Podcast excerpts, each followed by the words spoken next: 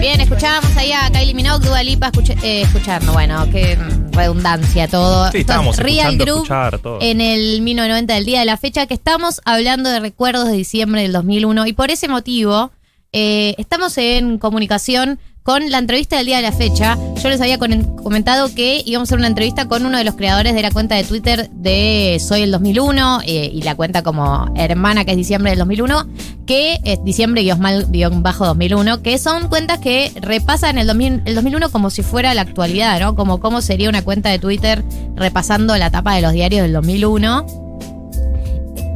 Y eh, le- el que vamos a entrevistar hoy, que es Federico Angelomé, es docente y es parte del colectivo Marcha Atrás, que él nos va a explicar mejor de qué se trata. Así que bienvenido, Federico, a 1990. ¿Qué tal, Galia? ¿Cómo están? Eh, Todo en orden, vos. Todo bien, todo bien. Bueno, gracias por un ratito de tu sábado.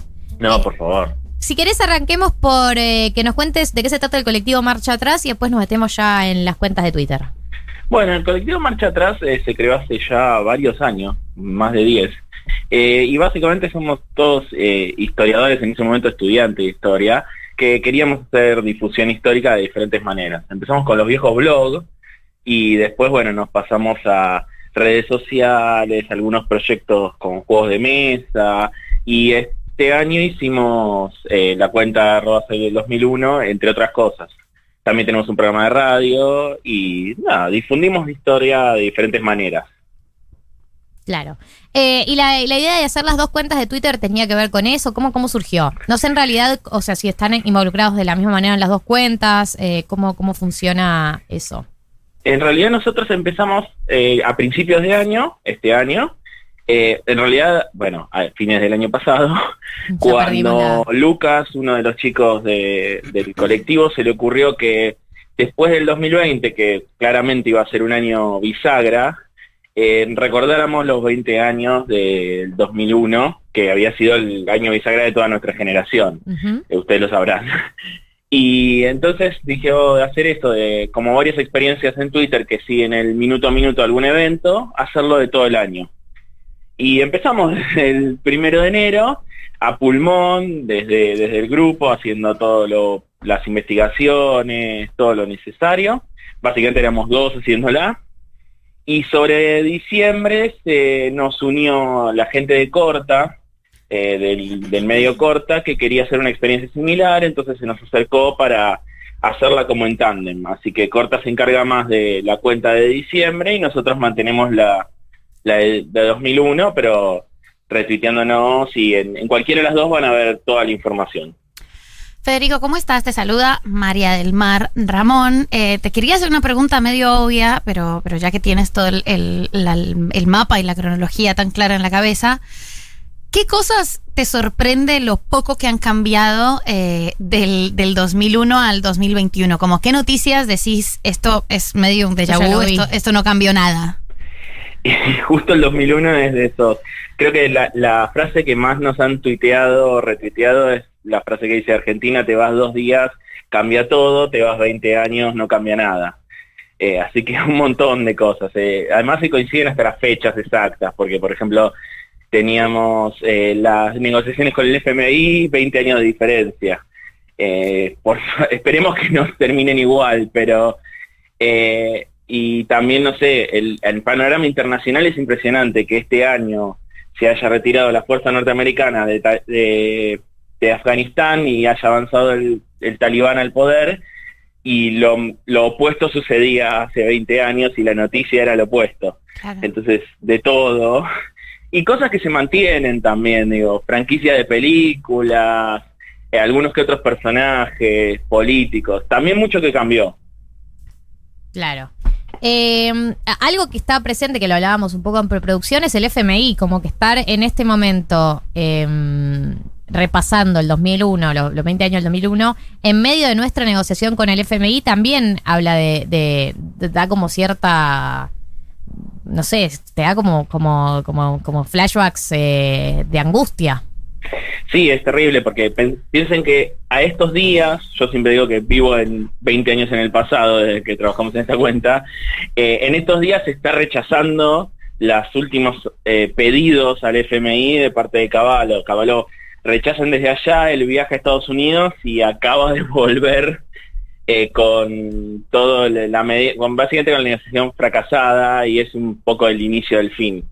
Todo es el inicio del fin en el 2001 igual. Todo el tiempo está diciendo, y ahora empieza lo peor. Claro.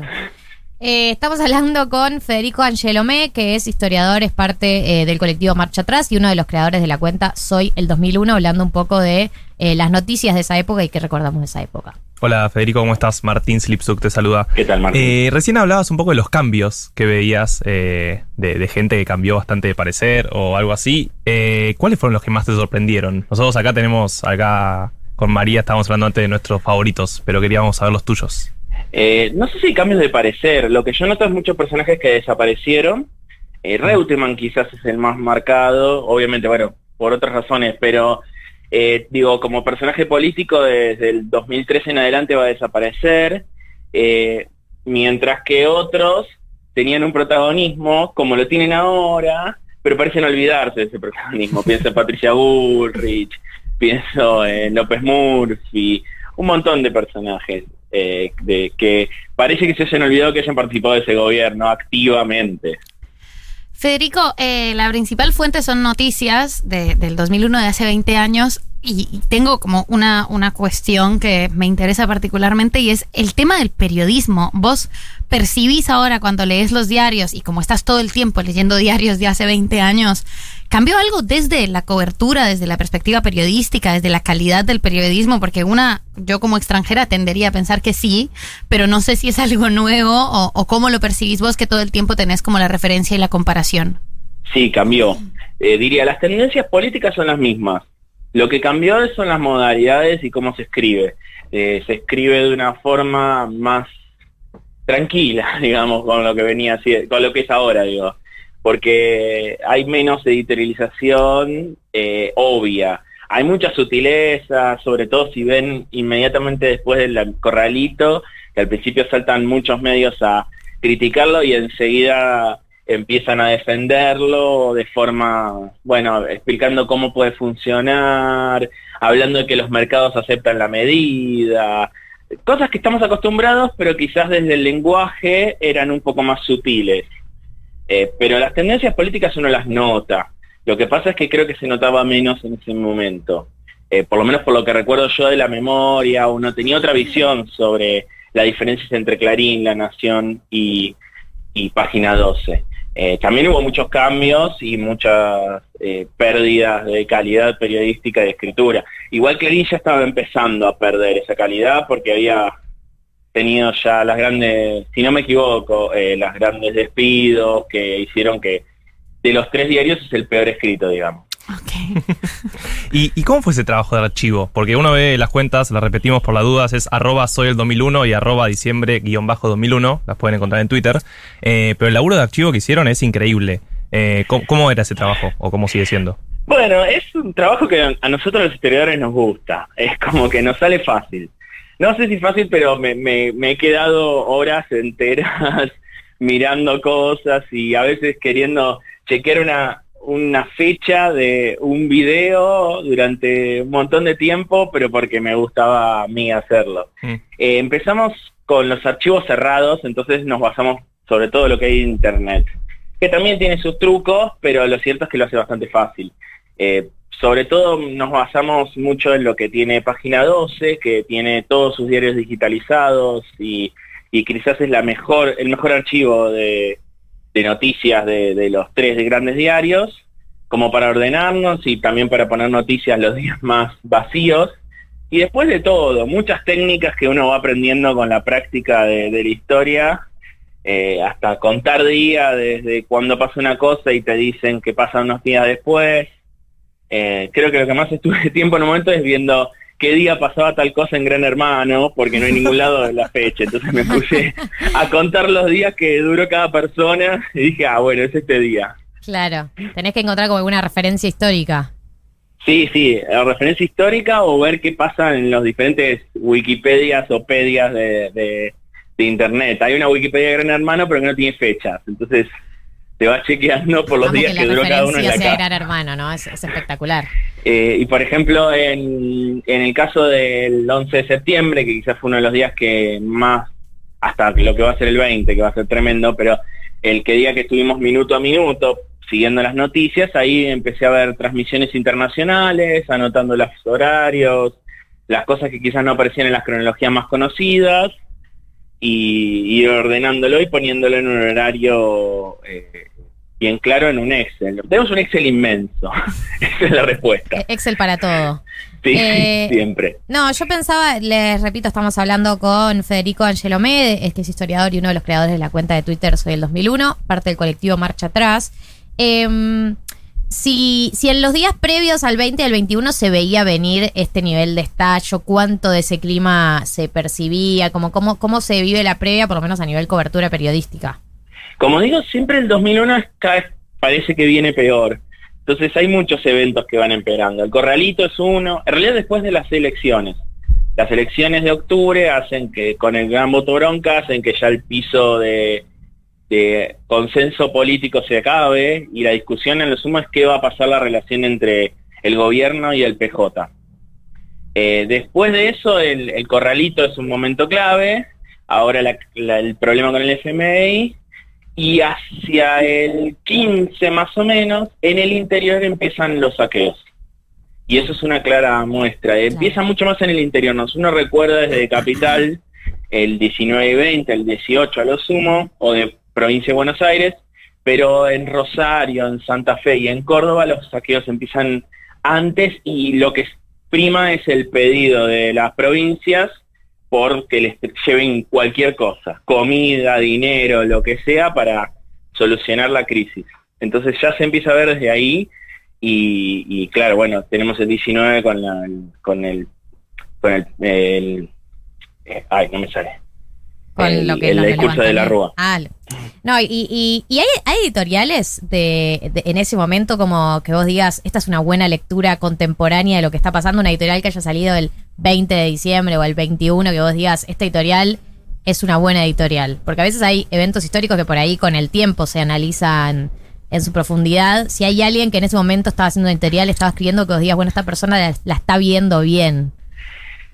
Sí, no, no, no recuerdo una en particular, pero sí hay buenos análisis de lo que está pasando. Eh, diría que son todos bastante más conservadores antes. Quizás eh, ya el 19 el 20 ya eh, son más lo que uno esperaría eh, Claro. y más un análisis ya de qué va a venir después.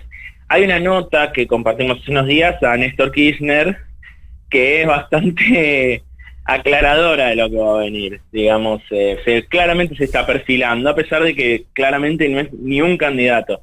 Recién aparece en la lista de posibles candidatos después del 20, cuando está la discusión de qué va a suceder después de Rodríguez Sá, y si la ves en las listas siempre está cuarto o quinto.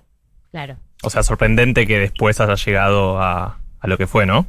Sí, pero porque en el medio pasa el 2002, que es otro año clave. Eh, Uno, muchas de las cosas que cree que pasaron en el 2001 pasaron en el 2002. Como que... Eh, y, por ejemplo, la gran cla- parte de la, crisis, de la crisis social, hasta lo que uno recuerda, digo, el Club del Troque ya había empezado en 2001, pero lo cierto es que se vuelven famosos en el 2002, eh, los bonos siguen también en el 2002 un poco, eh, y la devaluación por un tiempo va a generar una crisis social tremenda.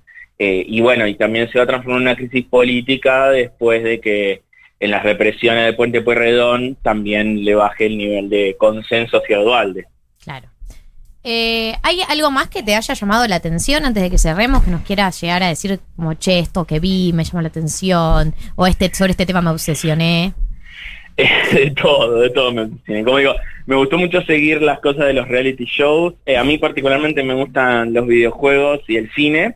Entonces eh, seguí mucho también lo que pasaba en el mundo del videojuego, que estaba en un momento de transición hacia la... Estaba la Play 2 y un par de más. Y se empezaban muchas franquicias que ahora son conocidas. Y lo mismo pasa con el cine. Siempre recuerdo que la primer... eh, Rápido y Furioso empieza Mirá. en, en 2001. La referencia, que igual eh, me sirve esa referencia. Sí, eh, Harry Potter también. Eh, no llegamos nosotros porque se estrena en enero, pero La Señor de los Anillos, la primera también. Eh, y ahora no recuerdo otras más, pero todo hace un poco el clima. Creo que la noticia, hay dos cosas que nos sorprendieron con, con el 2001. Una fue una noticia que encontré en enero sobre Bin Laden y que decía quién es Bin Laden. Eso sí era verla. Y, y la otra es que nos retuiteó la otra vez Caballo defendiendo sus medidas. Claro. Una nota que le hicieron a él. Eh, no te acordás eh, para qué diario. La nota era de página 12, Ah, de Página Ah. 12. de Maxi Montenegro. Bien. Y él retuitea la nota, pero desde nuestro Twitter, diciendo que, que bien, porque evité la devaluación y varias cosas más. Tremendo. Bueno, hay algunos que se mantienen fijos en sus ideas, no importa lo que suceda. Sí, sí, el problema es que tenía mucha gente atrás defendiéndolo. Claro. Eh, eh, que, que- es que hubo, ¿no? Como un, un, un comeback, ¿no? De, de todo eso en los últimos sí. años, después de que, no sé, eh, al, al macrismo le fue mal, eh, el kirchnerismo no logró levantar en estos dos años, entre otras cosas, por la pandemia, como, bueno, re- volvamos a esto a ver qué pasa. Sí, sí, y de hecho nos siguen más libertarios de lo que uno creería. Claro. Bien. Ok, es bueno saberlo. Eh, le agradecemos mucho a Federico Angelomé, que es historiador, uno de los creadores de la cuenta de Twitter. Pueden buscarla, está buenísima la cuenta como así, archivo histórico, arroba soy el 2001 o arroba diciembre-2001. Eh, Es parte del colectivo Marcha Atrás y estuvo con nosotros hoy en 1990. Gracias por tu tiempo este sábado. No, mil gracias a ustedes por las recomendaciones y por la nota. Te mandamos un saludo grande. Hasta luego. Corta con tanta crueldad. 1990.